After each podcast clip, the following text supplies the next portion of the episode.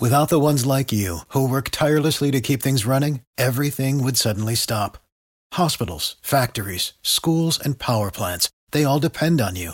No matter the weather, emergency, or time of day, you're the ones who get it done. At Granger, we're here for you with professional grade industrial supplies.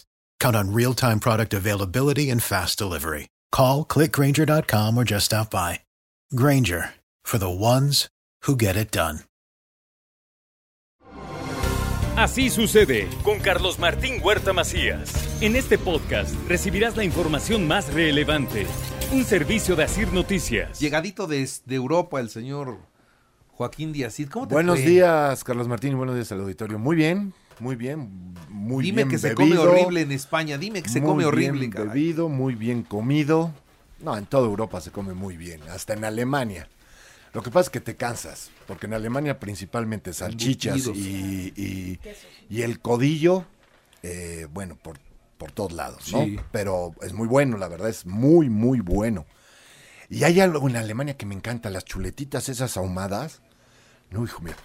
Me acordé, me acordé nada más. Qué cosa, cabrón. Y bueno, España, ¿qué te digo? España, la gastronomía española es inmensa, es gigantesca, muy similar a la nuestra también, en el sentido de variedad.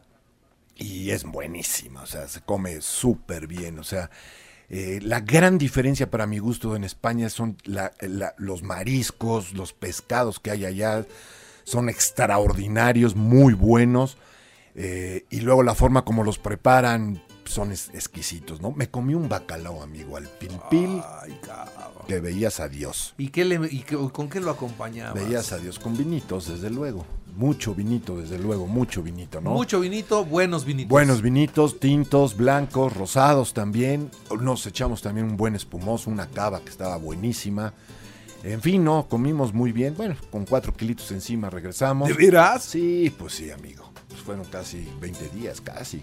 Entonces, pues a fuerza. Tienes que 20 regresar. días de ir a probar vino Tienes y comida. Ese era el trabajo. Sí, Esa sí. era la misión, era la. Chihuahua. De hecho, eso fue. ¿Sí? Exactamente esa fue la visión y la función.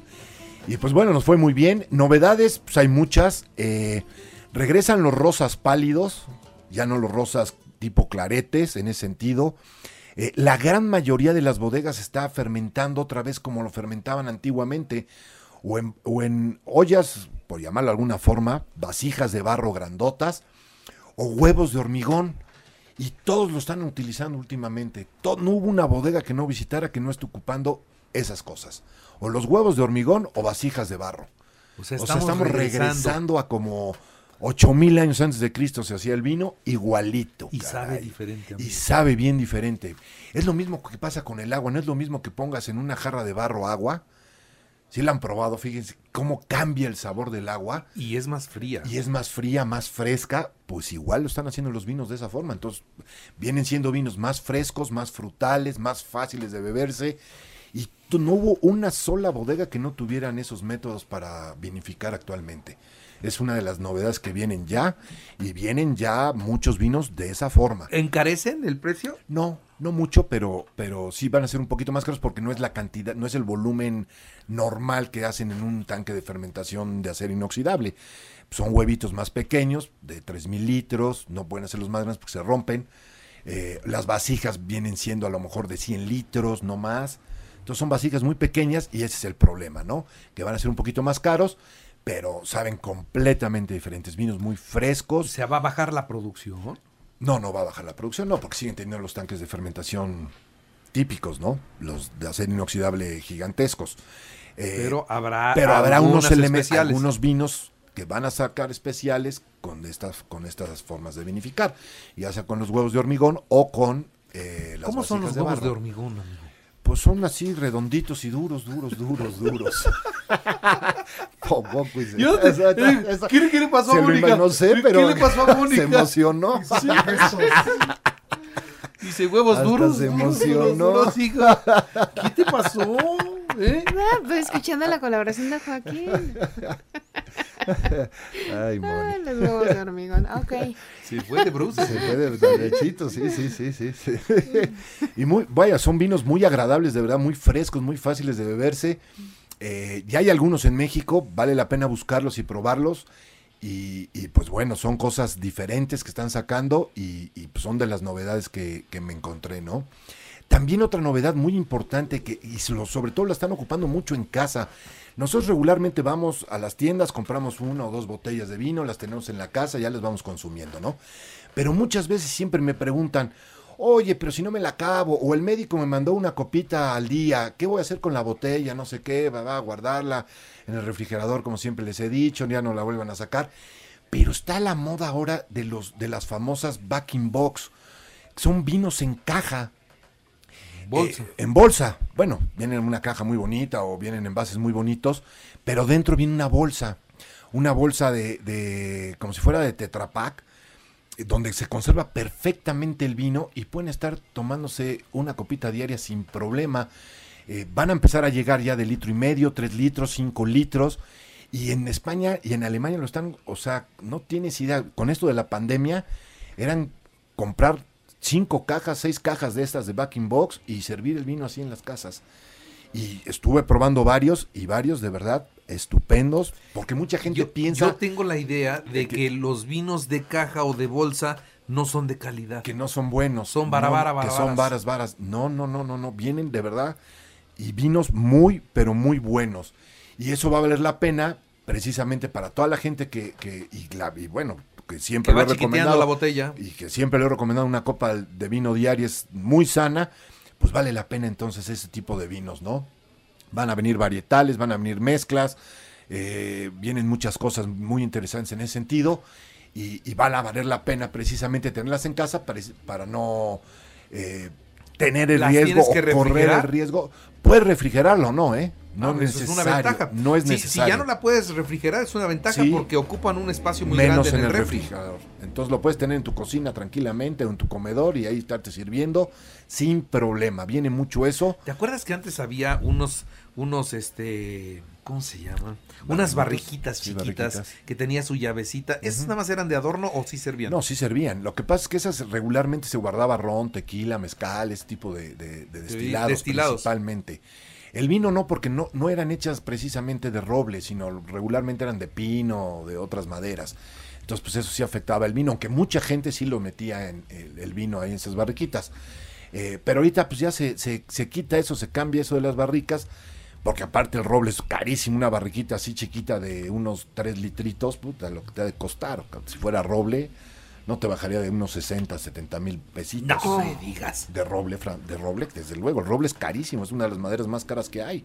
Es una barrica normal francesa de un buen bosque, anda alrededor de los 700 mil al millón 200, millón 300. Le cabe 200 litros de... 230 litros, 250 litros, depende del tamaño. Para que miras más o menos, una, imagínate una de 3 litros, lo que te cuesta, pues por ahí andarían. Entonces, por eso inventaron las backing box, que vienen muy de moda y vienen ¿Ya, con ya las tenemos con buenos vinos aquí en México No, o en estamos México- en, espera? México todavía no. En México eh, se utiliza mucho, sobre todo para hacer eh, clericots y sangrías, los backing box. Entonces no es un vino de alta calidad, Entonces pero es sí un tengo vino- razón. Lo que se vende aquí en México Todavía en eso no, todavía pero, no es bueno. Pero viene bueno, viene bueno. Y México va a empezar a producir también ya buenos vinos en backing box porque es una moda, una tendencia, eh, una necesidad, de hecho, porque al final de cuentas eh, hay escasez de vidrio en todo el mundo, no hay botellas, por eso también hay tantos faltantes de muchas cosas, tanto de vinos como de destilados, precisamente por los envases. Y, pre- y por esa razón, pues está inclinando el mundo a los backing box. Lo de las botellas es consecuencia de la, de de la, pandemia, ¿no? De la pandemia, la pandemia, separaron muchos hornos y muchos hornos en vez de hacer botellas se pusieron a hacer frasquitos de vacunas, que son miles de millones de millones. Entonces se pusieron a hacer frasquitos de vacunas, pararon la producción de botella inconscientes, ¿no? ¿Qué es y más nos dejaron la sin vacuna vino o el y sin- chupe? sí, Claro. carajo, ¿Cómo son así? sí, No hagan sí, eso. sí, nos partieron. Nos, nos quitaron el vidrio para hacer frasquitos de vacuna en lugar de hacer botellas de chupirul. chu- Sí, sí, No puede ser. Inconscientes, caray. Y de veras dejaron sin botella no, la sea, producción. Al mundo entero. De ¿eh? todo mundo, de todo el mundo. De todo el mundo, de todo el mundo. Ahorita se puede conseguir algo en Chile y algunas en China que ya empezaron otra vez a trabajar, pero es un problema mundial fuerte, fuerte, fuerte. O sea, las todavía no acabamos de superar el encierro que tuvo el mundo por el COVID. Todavía no acabamos con eso, ¿verdad? No, no, todavía no. no, no desde luego. Traer, traer eh, mercancía. No, tarda un montón y cuesta muchísimo más. O sea, subió un casi un 800% los transportes marítimos y, y, por ejemplo... o sea, tú vas a importar, digamos, vino de, de- de De España. España. Y un contenedor subió ya el 800%. Así nada más, baratito. y llegan a México. Y aparte tardan, regularmente tardaban entre 28 y 33 días en llegar, ahora están tardando entre 3 y 5 meses en llegar. Pero ¿por qué así, amigo? Y luego llegan acá y te entregan la mercancía bajando del barco Sí. o hay no, que no, pasa, pasa primero a, a- aquí en México tiene que pasar forzosamente a aduana, de aduana a almacén fiscal, y luego ya en almacén fiscal el gobierno controla las importaciones de acuerdo a un marbete. Es un- una calcomanía que se le pega a las botellas con la etiqueta. Y a veces el gobierno, pues ahorita por ejemplo, no tiene. No tiene marbetes. No tiene marbetes. Entonces, pues ahí tenemos 10 contenedores parados porque no tenemos marbetes para sacar. ¿En serio? ¿Te puede ¿De hacer eso el gobierno? Sí, sí, o sea, sí. no puede ser que no tenga marbetes el gobierno y que entonces, como no tengo marbetes hasta que tenga y tu mercancía y tu negocio, ese ching. Que aparte, que aparte es una tontería porque yo para pagar el marbete tengo que pagar ya el IEPS y el IVA de esa botella, Aunque no la hayas vendido. aunque no la haya vendido. Bueno, qué Y entonces es un ingreso, pero aparte es un ingreso que le entra al gobierno directamente. Y, y, y, pues ahora no tienen marbetes. Ni no porque pueden- le va a entrar la lana entrar la rápido. lana. Por este digo, pues así estamos. ¿Y cuánto están tardando en poner? Pues están tardando 20 días, 30 días en surtir los marbetes. Te un- parten. No me o sea, te sí, mira, si tú compraste los vinos o lo que hayas comprado en No, Europa para traerlo a México y en lugar de que lleguen en un mes, llegan en cinco meses y todavía llegan y acá se tienen que estar otro mes guardados en lo que salen los marbetes, bueno, pues, pues este, lo que compraste seis meses después ya no es necesariamente mejor lo que Lo que- necesitabas. sí, lo que necesitabas, o a lo mejor ya se te echan a- inclusive a perder vinos. Si traes vinos jóvenes, muy jóvenes o naturales, por ejemplo, y las bodegas obviamente fiscales y eso, pues no están precisamente acondicionadas. No están refrigeradas, refrigeradas naturalmente. ni cosas de esas para mantener el vino en perfectas condiciones. Entonces, pues se llega a perder mercancía inclusive. Es, es muy complejo, es muy complejo. Un día hablamos, si quieres, completamente de las importaciones, pero sí es muy, muy complejo hacerlas. Y, y- y, pues bueno, hay gobiernos que te las complican cada vez más. El de México, El entre de otros, México, ¿no? Entre otros principalmente.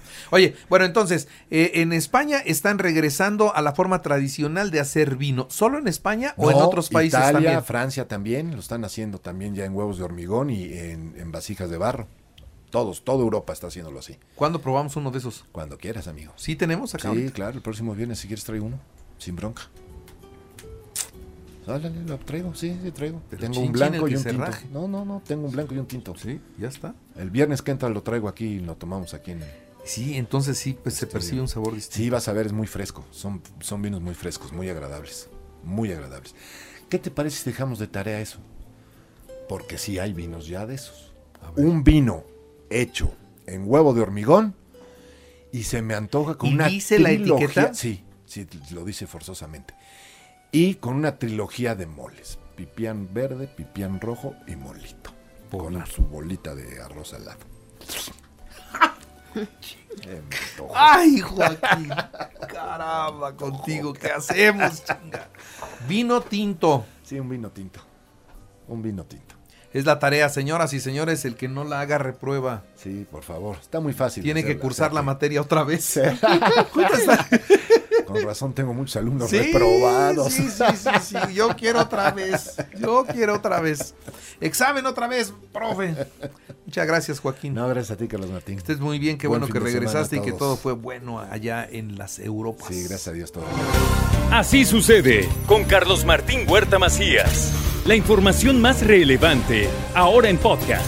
Sigue disfrutando de iHeartRadio.